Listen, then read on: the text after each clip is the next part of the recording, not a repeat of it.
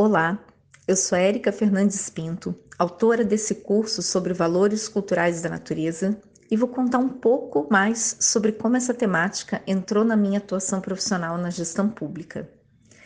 Tem cerca de 20 anos que eu comecei a trabalhar na área ambiental, primeiro no Instituto Brasileiro do Meio Ambiente, o IBAMA, e depois no ICMBio, o Instituto Chico Mendes de Conservação da Biodiversidade e sempre lidei com essa questão da interação cultura e natureza, atuando no campo da gestão socioambiental. Porque eu acredito que não é possível trabalhar pela conservação da biodiversidade sem dialogar com a sociedade e promover a participação social nas estratégias de gestão.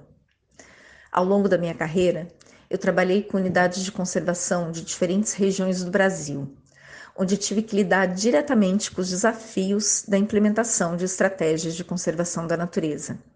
Morei no Sudeste, no Sul, no Norte, no Nordeste, no Centro-Oeste e viajei muito por rincões isolados dos diferentes biomas brasileiros.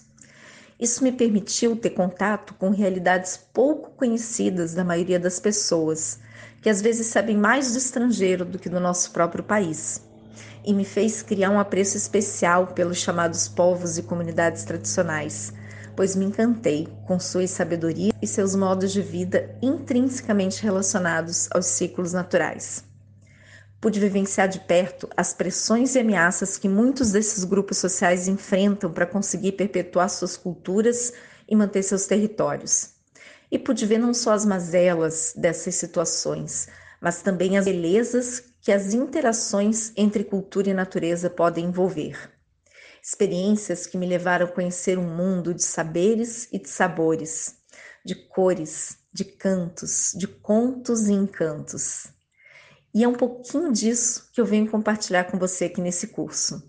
Então, se prepara, abra a mente, o coração e solte as asas da imaginação.